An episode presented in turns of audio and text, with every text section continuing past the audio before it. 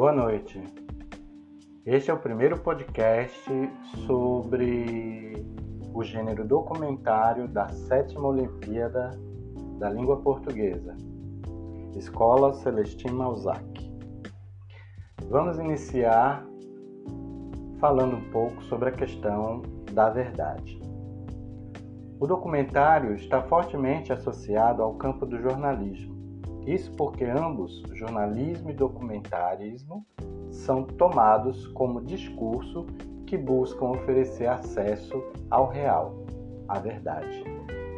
No entanto, tal objetivo é inalcançável, pois a representação do mundo é sempre determinada por um ponto de vista, nunca é a coisa em si mesma.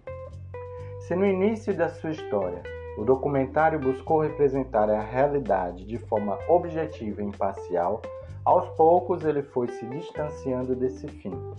Até mesmo, como se verá adiante, muitos são os documentários que questionam essa possibilidade.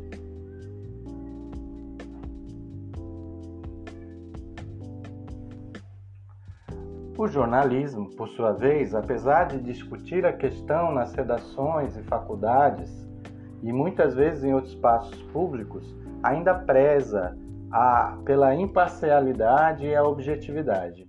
Assim, não é permitido ao repórter de um telejornal tomar posição perante um fato.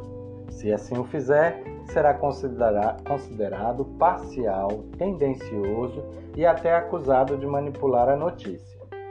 A tomada de posição fica reservada a comentaristas e, por vezes, apresentadores.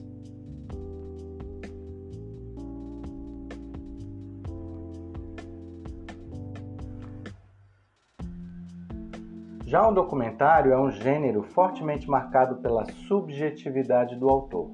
Ele pode opinar, tomar partido, expor-se, deixando claro para o espectador qual o ponto de vista que defende, sem precisar camuflar sua própria opinião ao narrar um evento.